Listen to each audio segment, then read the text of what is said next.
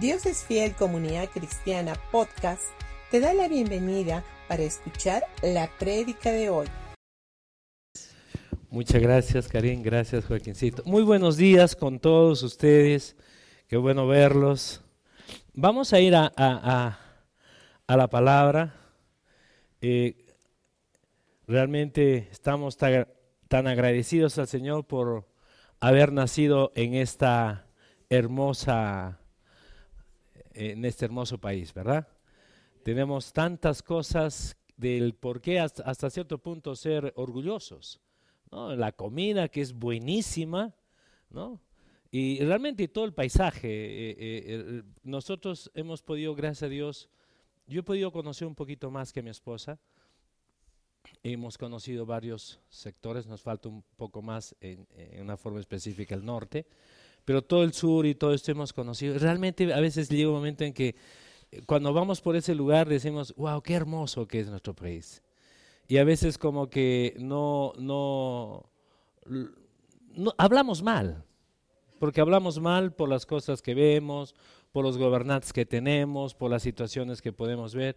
Pero yo creo que es importante que nosotros hagamos cambios en nuestra forma de vernos nosotros y de ver también cómo el país, como este Perú, vamos a florecer de una manera eh, eh, sorprendente, de repente de una manera que uno podría decir, pastor, ¿está usted loco? Bueno, es mejor ser loco a ser cuerdo porque los cuerdos a veces no dicen nada, los locos por, los por lo menos dicen algo más, entonces mejor seamos locos por él, ¿ok? Ah, vamos a, quiero compartir con ustedes, puedes caer pero no fracasar, y vamos a ir a 2 de Corintios, capítulo 4, versículo del 7 al 9, dice, tenemos este tesoro en vasija de barro para demostrar que este extraordinario poder que obra en vuestra vida, o sea, acá está hablando, dice, este es extraordinario poder que obra en nuestra vida, no dice en la vida del vecino, ¿no? O ahí dice, en la vida del vecino, de tu pariente, de, de, tu hermano, de tu suegra. No, no, no, acá no está hablando nada de eso. Acá está diciendo, este extraordinario poder que obra en vuestra vida no viene, dice, no viene de nosotros. Te está hablando Dios, sino de Dios. Dice, por eso cuando tenemos, por eso cuando tengamos toda clase de problemas, no estamos, ¿qué dice? Derrotados. Aunque tengamos muchas preocupaciones, no nos damos por vencidos. Aunque nos persigan, Dios no nos abandona. Y aunque nos derriben, no nos destruyen. Realmente, si se dan cuenta, este no es un versículo maravilloso. No es un versículo cuando uno puede venir y sentir, cuando uno a veces nosotros nos sentimos mal, nos sentimos mal por diferentes situaciones, ¿no? Por la, a veces la familia, en el matrimonio, el trabajo, la parte económica, y a veces nos vamos haciendo, va un montón de bolas, ¿verdad? Es igual, eh, estuvimos con unos amigos y, estábamos hablando un poco del matrimonio, y, llega un momento en que eh, yo, yo les dije, si se dan cuenta los problemas del matrimonio, que es maravilloso porque Dios lo ha creado. A veces, ¿por qué nos peleamos? Porque si, hacemos una evaluación del 1 al 10, o sea, nueve cosas han sido buenas. Una sola cosa o dos cosas, ponle, han sido malas. Pero, ¿qué resaltamos más? ¿Lo bueno o lo malo? Y se han dado cuenta que a veces uno dice, claro que mira que tú nunca, tú, tú, tú, tú, tú, tú, tú. Y nunca estamos viendo las cosas que hemos ido cambiando, ambos, ¿no? Hemos ido cambiando, hemos ido madurando, nos vamos compenetrando un poquito más, ¿no? Entonces, si llega un momento en que a veces eh, eh, exaltamos o le prestamos más atención a los errores de, de ambos que a las virtudes y a las cosas buenas que uno aporta en el matrimonio.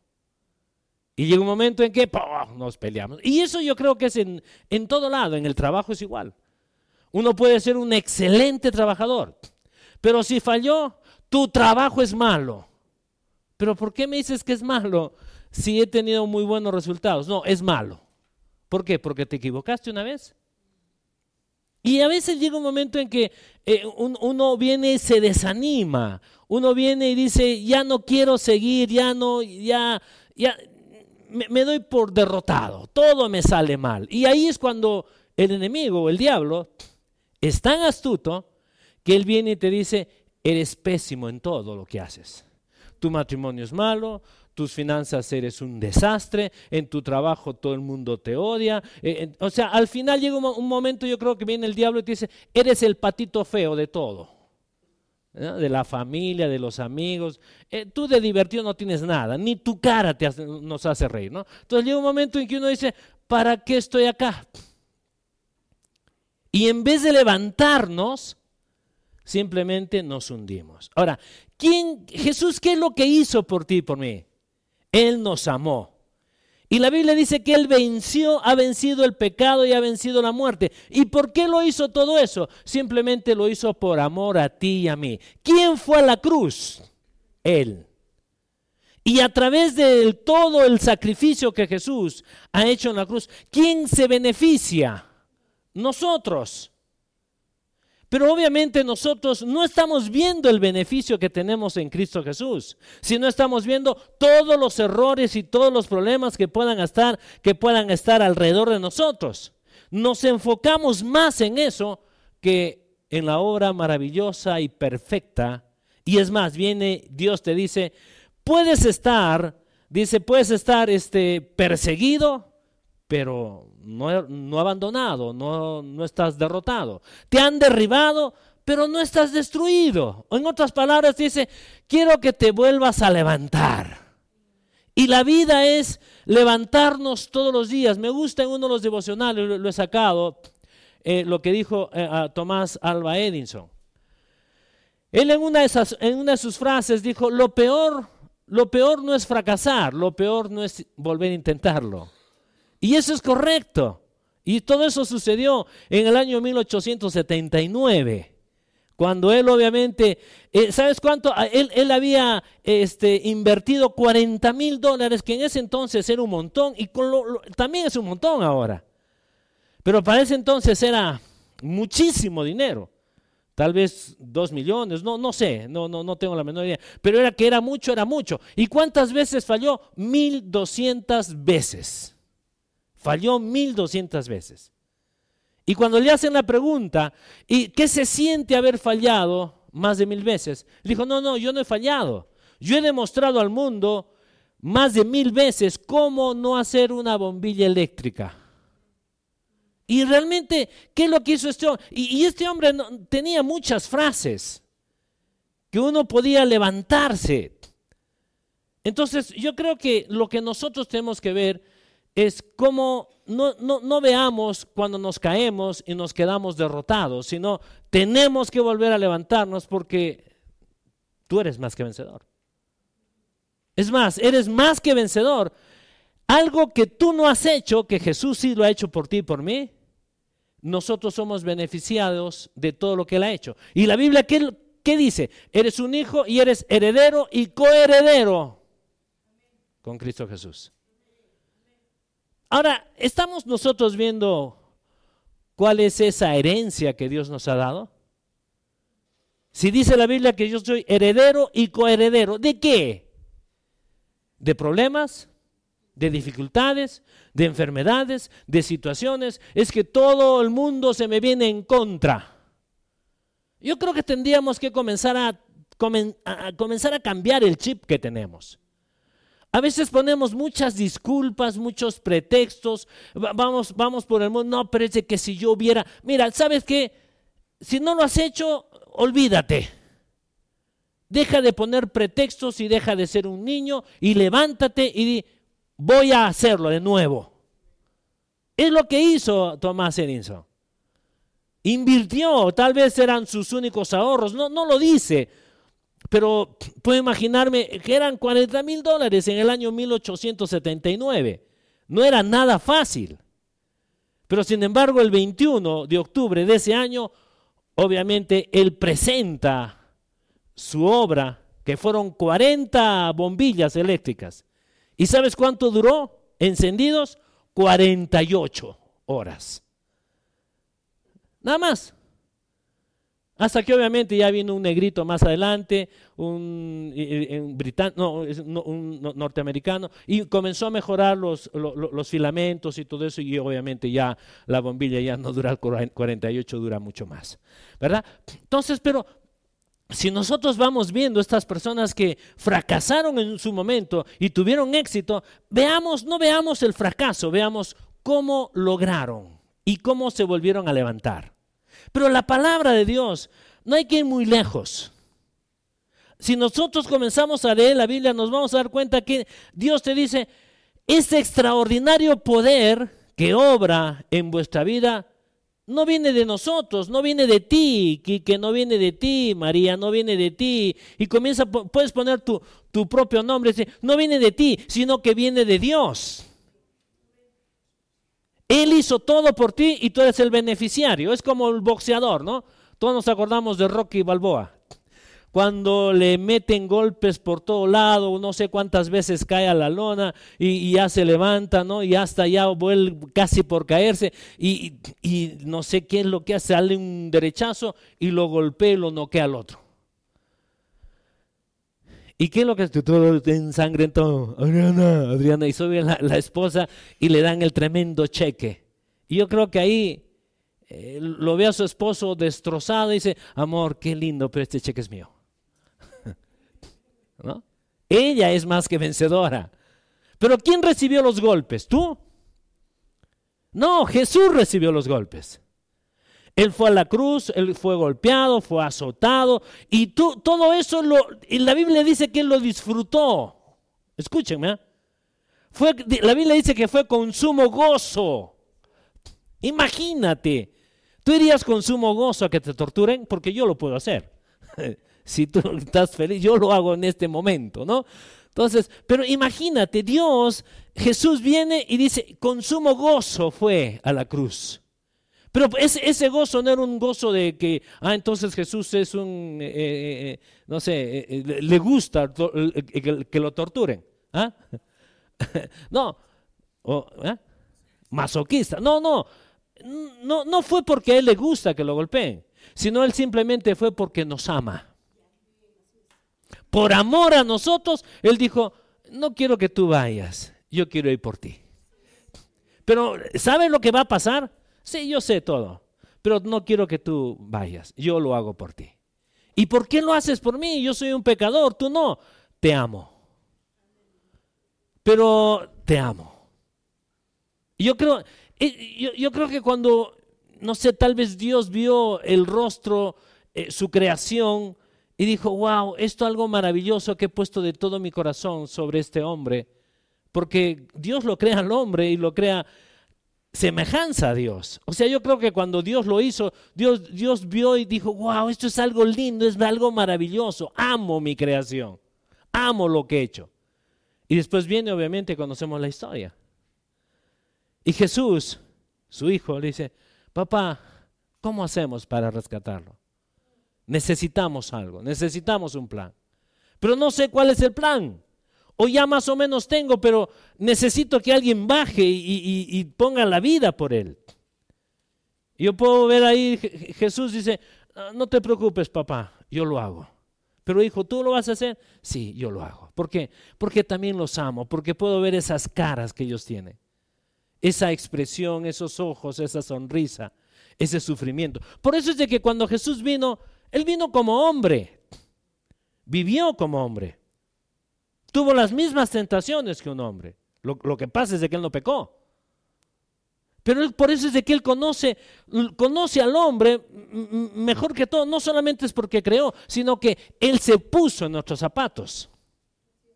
O sea, él nació, él tuvo que venir, nació a través de una virgen, o sea, yo puedo imaginarme los mismos eh, dolores de parto que tuvo su mamá, obviamente él pudo haber sentido. Él era Dios al final. Él dijo, wow, todo lo que el hombre pasa es salir, gritar, caminar, volver a caerme, volver a levantarme. Eh, mis padres estaban dándome la mano. Y, tal vez él vio, wow, este, hombre no es mi padre, nada, y está ahí conmigo cuando hablaba de José.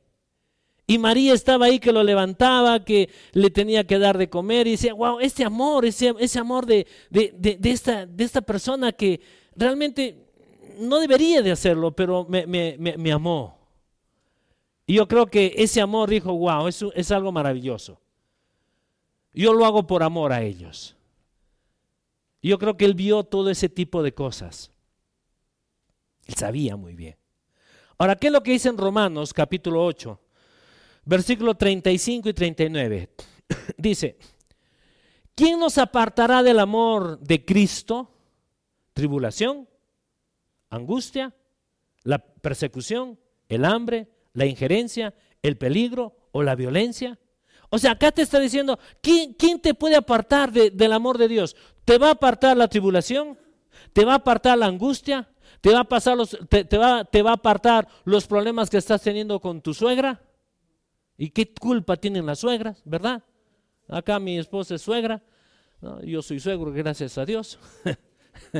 Pero dígame, este, ¿qué culpa tenemos cuando vienen todo este tipo de cosas? La tribulación, la angustia, la persecución, el hambre, el peligro, la violencia.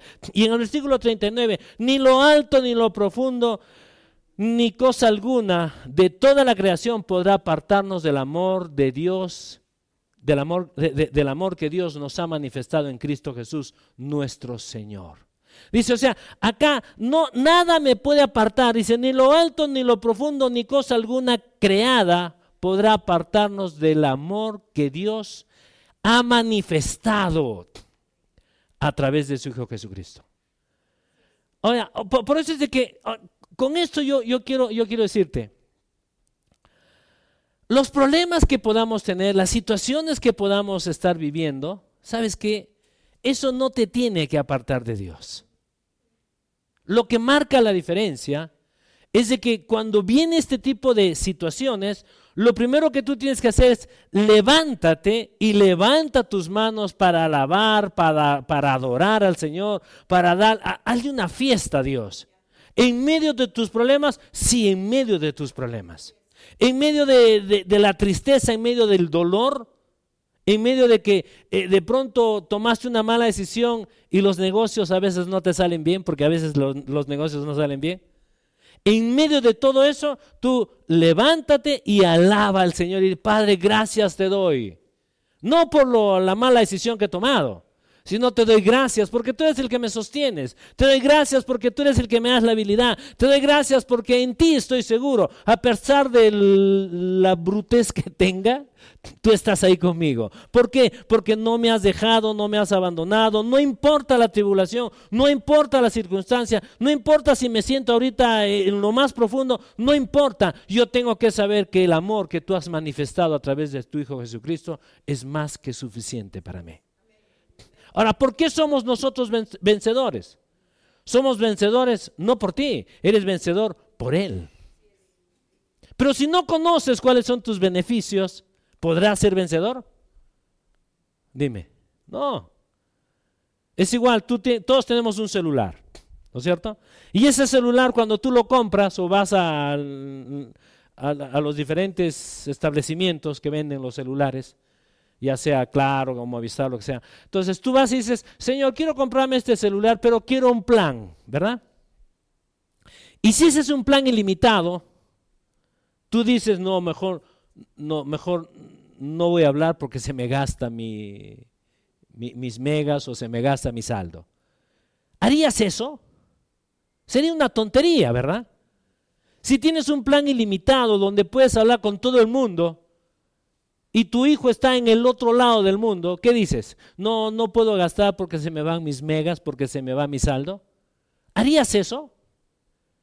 ¿Se han dado cuenta que muchas veces nosotros hacemos lo mismo en el ámbito espiritual? A veces somos menos torpes.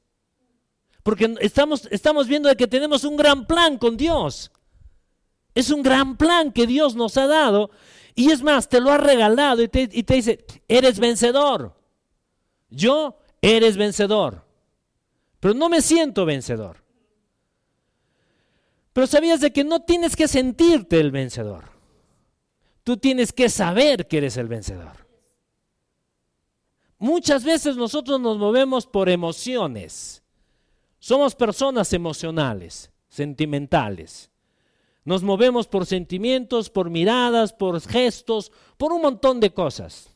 Pero sabes que nosotros no deberíamos de hacer mucho caso a eso, sino deberíamos de movernos en base a quién eres tú. ¿Y qué es lo que te respalda a ti? Y eso, lo que te respalda, ¿quién es? Es el amor de Dios que está ahí, te dice, te amo, no te muevas. Te amo, no mires para atrás, mira hacia adelante. Por eso es de que Dios, ojo, Dios nunca te va a decir, mira hacia atrás. No, Dios te va a decir, adelante. Porque lo que pasó, pasó, pasó. ¿Puedes regresar el pasado? Dime. ¿Puedes, puedes regresar? Un, eh, ¿Cuántos de ustedes quisieran regresar al día de ayer? Nadie lo va a hacer. No hay una máquina que nos metamos a ese lugar y, y quiero regresar cuando era tres añitos para ver cómo fue la primera vez que me caí. Es algo tonto. Si te caíste, te caíste y sabes que aprende a disfrutar el tiempo que estás viviendo. No estés mirando eh, hace muchos años. mis abuelos fueron así, fueron así, fueron. ¿No? A veces acá, una de mis hermanas a veces se junta, eh, me, dice, estuve con las tubo. ¿Quiénes son las tubo? Son las que dicen, tuve esto, tuve aquello, tuve el otro. ¿No? Entonces tiene un grupo ahí de las, de las, de las amigas, los tuvo, ¿no? Porque son de buenas familias y son los tuvo, ¿no? Entonces, ¿sabes qué? Eh, número uno, tú no tienes que estar bien, estar diciendo, soy, soy la persona de los tubos. No, yo tengo algo diferente. Ahora, si mis padres lo perdieron, perdieron en la forma natural, está bien, pero sabes qué, yo no tengo que estar viendo cómo lo perdieron y por qué lo perdieron, sino yo tengo que saber, yo lo tengo, pero tengo algo mejor. Y cuando yo vivo en la seguridad de lo que yo soy en Cristo Jesús, definitivamente nuestra vida va a irse a otro nivel. Ojo, todos nosotros podemos irnos a otro nivel.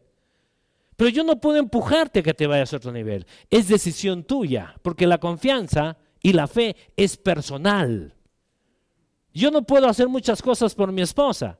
Por más que ella venga y me diga, ora por mí, yo oro por ella, sí, me dice, ora, yo voy y oro. Pero la que se tiene que parar es ella. La que tiene que tomar la decisión de dar el paso es ella. Yo puedo venir, puedo amarla, puedo decir un montón de cosas, puedo este, animarla, pero si ella no se quiere parar, amor, qué pena. La voy a seguir amando, sí. Pero es una decisión de ella, no es una decisión mía. Como e, e, es viceversa. O sea, ella no puede venir y decir, corre a tomar desayuno. Ya no te preocupes, yo voy a tomar desayuno por ti. Para que no bajes de peso. No, entonces es una tontería. Porque ella a decir, ya está el desayuno y está lo que más te gusta. Y yo voy y digo, ¿estás seguro que es mío? Sí es tuyo. Pero ¿dónde dice que está mi nombre? Oye, ¿quién es el que compra las cosas? ¿Tú? Sí. Ya, pues es tuyo entonces. o sea, ¿por qué tenemos que estar dándoles vuelta a algo que realmente a veces no tiene sentido? O sea, a veces son cosas muy pequeñas que a veces no tienen sentido, pero nosotros le damos mucho sentido. ¿Cuántos de ustedes se ofenden rápidamente? No quiero que levanten la mano, pero por lo menos hagan así, tipo perro de esos perritos de, de carro, ¿no? ¿Cuántos se ofenden rápido? Se fastidian rápido. Rompen, este, no sé, cualquier cosa les dice, mm, fulano de tal no me quiso saludar, no me saludó, no me hizo esto, no me hizo aquello. Y la gente va viviendo de ofensa, de ofensa tras ofensa, y a veces ofensas que ni siquiera tienen importancia. Yo he tomado la decisión, ¿sabes qué? No me voy a ofender. ¿No quieres estar conmigo? Es tu problema, no es mío. ¿No me quieres seguir? Es tu problema, no es mío. Yo voy a seguir haciendo lo que Dios quiere que yo haga. Punto, se acabó.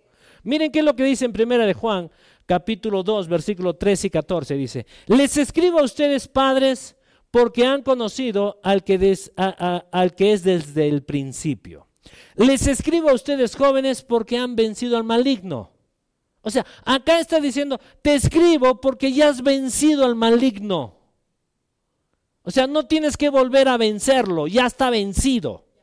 Dice, les escribo esto, ah, les escribo a ustedes, queridos hijos, porque han conocido al Padre. Ahora, ¿qué dice acá? Número uno dice, has vencido al maligno, pero también dice, has conocido al Padre. Para yo ser un vencedor del maligno, yo tengo que conocer a mi Padre de todo lo que Él ha hecho por mí. Si yo no sé lo que Él ha hecho, yo no puedo ser un vencedor. Les escribo a ustedes, padres, porque han conocido al que es desde el principio. Lo vuelve otra vez a repetir prácticamente. Les escribo a ustedes, jóvenes, porque son fuertes.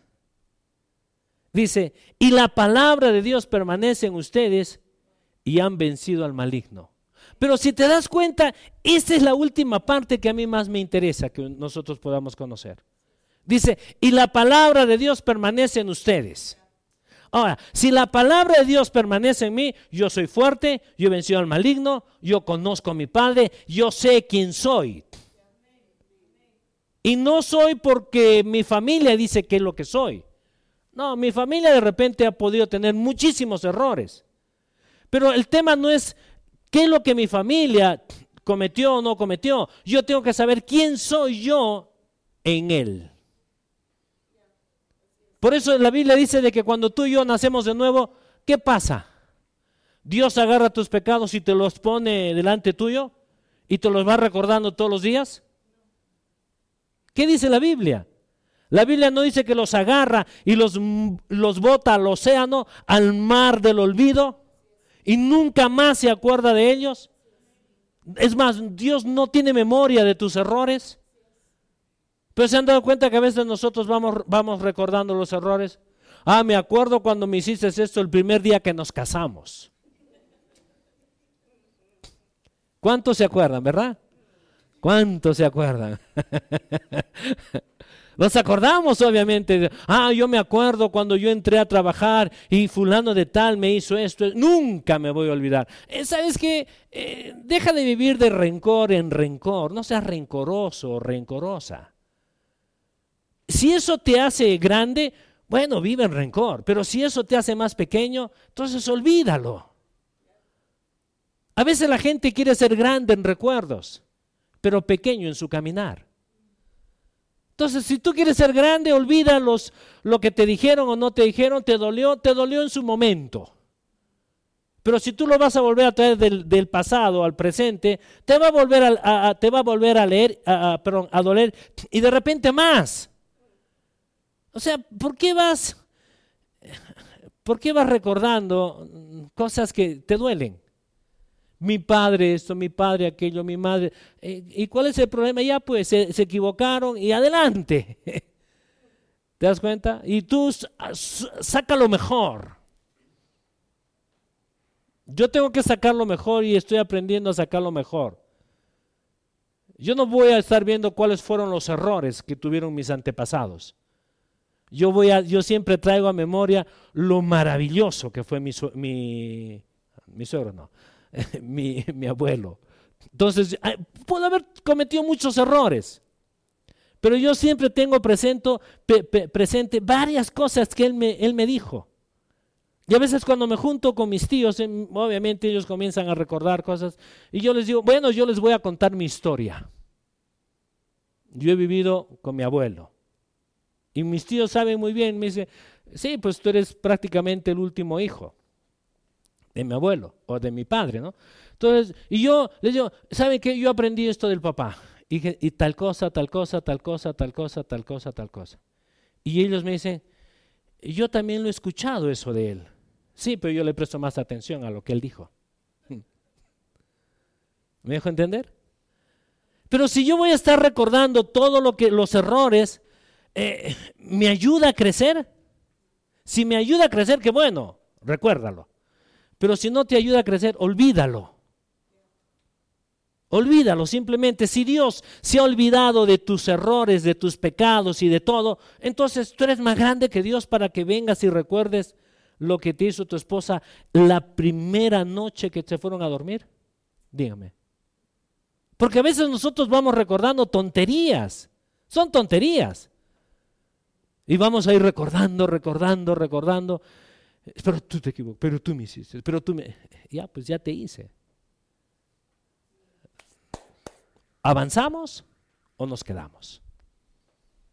Nos levantamos y comenzamos a confiar en el Señor y en la obra maravillosa y perfecta que Él va a comenzar a hacer y va a sacar lo mejor de nosotros a pesar, a pesar de los errores que tenemos. Por eso es de que yo creo que Dios va a sacar de ti lo mejor cuando tú se lo permites.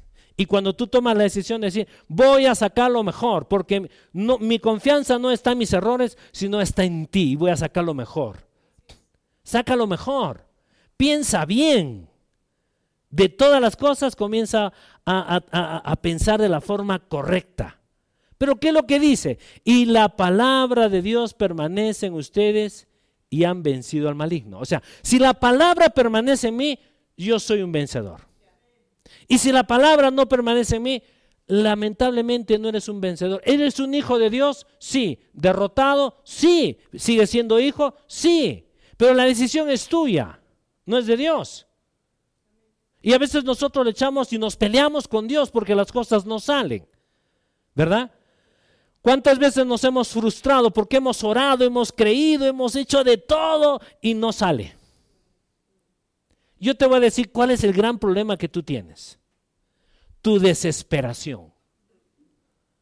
Porque cuando tú te desesperas, Dios se queda, yo creo, tranquilo y dice, eh, eh, es igual, este, ah, me, acuerdo uno de mis nietos estaba llorando y viene, comienza ahí a decirme, no, no te entiendo, no te entiendo, calma, tranquilízate háblame y me comienza a contar. Y no, no, no, no te entiendo. Si tú me hablas bien, yo te entiendo.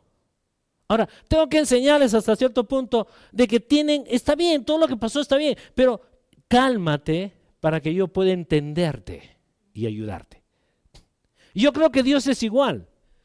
Dios está ahí y te dice, te quiero, yo he escuchado tu oración, yo sé qué es lo que quieres, pero sabes qué, no me dejas a mí trabajar. Simplemente estás desesperado, afanado, turbado, molesto, fastidiado y, encima de eso me echas la culpa de todo lo que no te pasa, de todo lo que quieres, que te lo he dado, pero no lo quieres recibir por tu terquedad. ¿Verdad? Y no entramos en ese reposo que habla la Biblia. Si no me, no me equivoco, esto lo habla en el Salmo 37.7.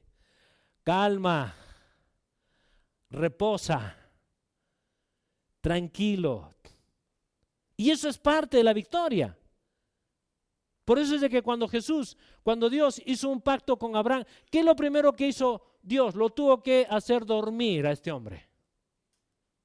Una vez que lo llama Abraham y le da las instrucciones, es más, Abraham fue y partió los animales, tal, tal como Dios le había dicho. Pero antes de hacer un pacto, yo puedo imaginarme Abraham estaba, estaba, estaba botando, dice, las aves de, rapiña que querían comerse los cuerpos muertos que estaban ahí, estaban divididos. Yo puedo imaginarme, estaba ahí, Dios, ¿a qué hora vienes? Y botaba las aves y botaba esto. Y yo creo que Dios le decía, tranquilo. Pero ya, Señor, ya apúrate, mira, ya se me pasa la hora, tengo que ir a trabajar. Eh, tranquilo. Apúrate, Señor, si no llego a la hora de amor, mi esposa se va a molestar conmigo. Tranquilo. Yo creo que después de hacer todo lo que Abraham tuvo que hacer naturalmente, entró en un sueño profundo. Dijo, eh, Jesús, es tiempo de hacer el pacto contigo. Ahora, ¿con quién hizo el pacto? ¿Con Abraham? No, lo hizo con Jesús. Y el beneficiario de todo ese pacto, ¿quién fue? Abraham. Y es lo mismo en el Nuevo Testamento. Dios hace un sacrificio y el sacrificio es el Cordero de Dios que quita el pecado del mundo, que es Jesús. Pero ¿quién es el beneficiario de todo esto? Nosotros. Es maravilloso, ¿verdad? Cuando tú no has hecho absolutamente nada y con la cara que tienes eres beneficiario de todo. Y uno se mira en el espejo, pero ¿por qué? No, el problema es cambia tu cara y mírate que eres más que vencedor en Cristo Jesús. Amén. Vamos a dejarlo ahí, la próxima semana continúo. Vamos a orar. Ah, pero cambia de cara, cambia de cara. Vamos a orar. Padre, gracias te damos, Dios, por este tiempo maravilloso.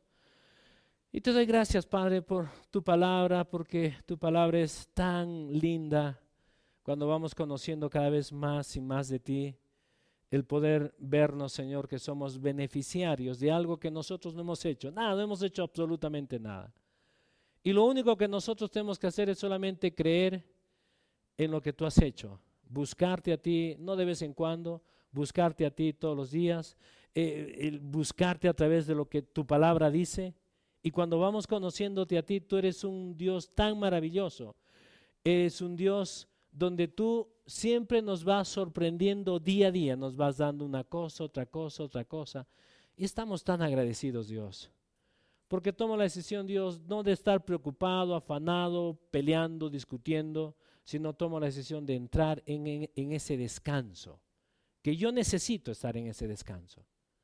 Voy a tener que seguir haciendo mis cosas normal, tal vez con, mm, con mejores, ser más efectivo en lo que hago, pero en todo lo que hago lo voy a hacer bien, para, como para ti, pero en todo eso también voy a descansar en ti.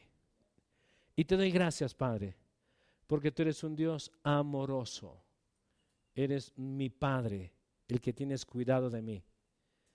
El que cuando necesito algo, tú me dices, hijo, acá estoy. Yo quiero suplir tu necesidad.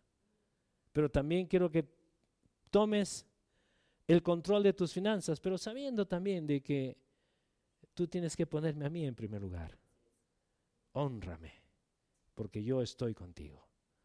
Y te doy gracias, Padre, porque puedo también reconocer, Padre, que en cada momento te voy a honrar y te honro a ti por todo lo que tú has hecho y seguirás haciendo en mi vida. Te doy gracias, Padre, en el nombre de Cristo Jesús. Amén y amén.